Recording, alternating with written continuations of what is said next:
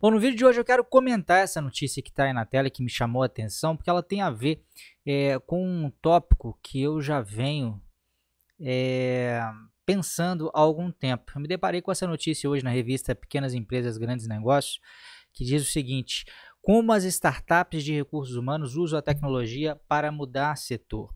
E na verdade, essa entre várias outras coisas né, que essa reportagem cita e que essas startups estão fazendo, é, é, citado nessa reportagem como é que o processo de recrutamento está mudando. Né? O que, que é recrutamento? É a parte inicial do processo de contratação por meio do qual os RHs das empresas uh, captam né, potenciais uh, uh, pessoas aí que poderão vir a trabalhar na empresa, né? Encontram essas pessoas por meio de currículos, por meio de perfis eh, no LinkedIn, por meio de outros sites como o vagas.com.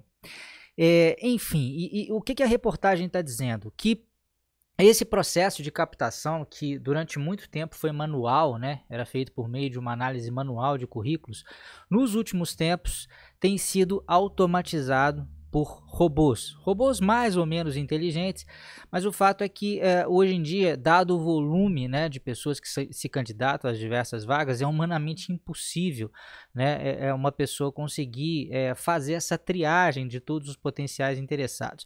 Eu vou mostrar para vocês aqui uma vaga de gerente de projetos publicada aqui no LinkedIn, só a título de exemplo, olha só, são 3.844 candidaturas.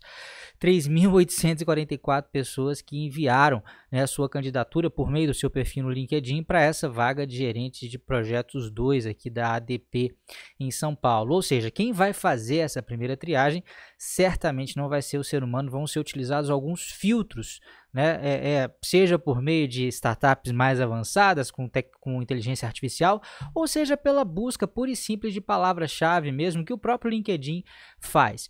E onde que eu estou querendo chegar? Né? Se o seu primeiro contato né, com essa empresa não vai ser via é um ser humano, é preciso que você identifique muito claramente dentro do seu currículo, dentro do seu perfil, aquelas palavras-chave que são importantes para o seu recrutador. Né? E será que você sabe quais são essas palavras-chave? No que diz respeito a profissionais de projetos, um exemplo muito bom desse tipo de palavra-chave são os diversos guias, frameworks e padrões utilizados. Né? Então, PMBOK, Scrum, Kanban são bons exemplos disso. Mas eu costumo dizer que é preciso ir um passo além, porque dizer que você conhece Scrum, dizer que você conhece PMBOK, dizer que você conhece Kanban, isso é fácil porque o papel ou a tela do computador aceita tudo.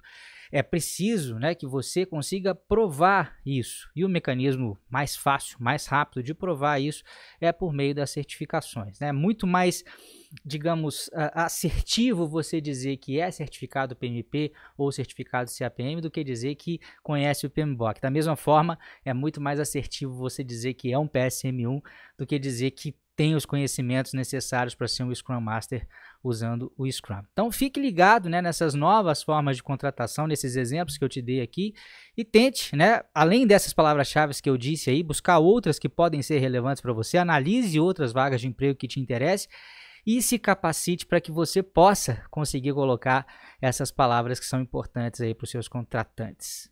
Grande abraço e até a próxima.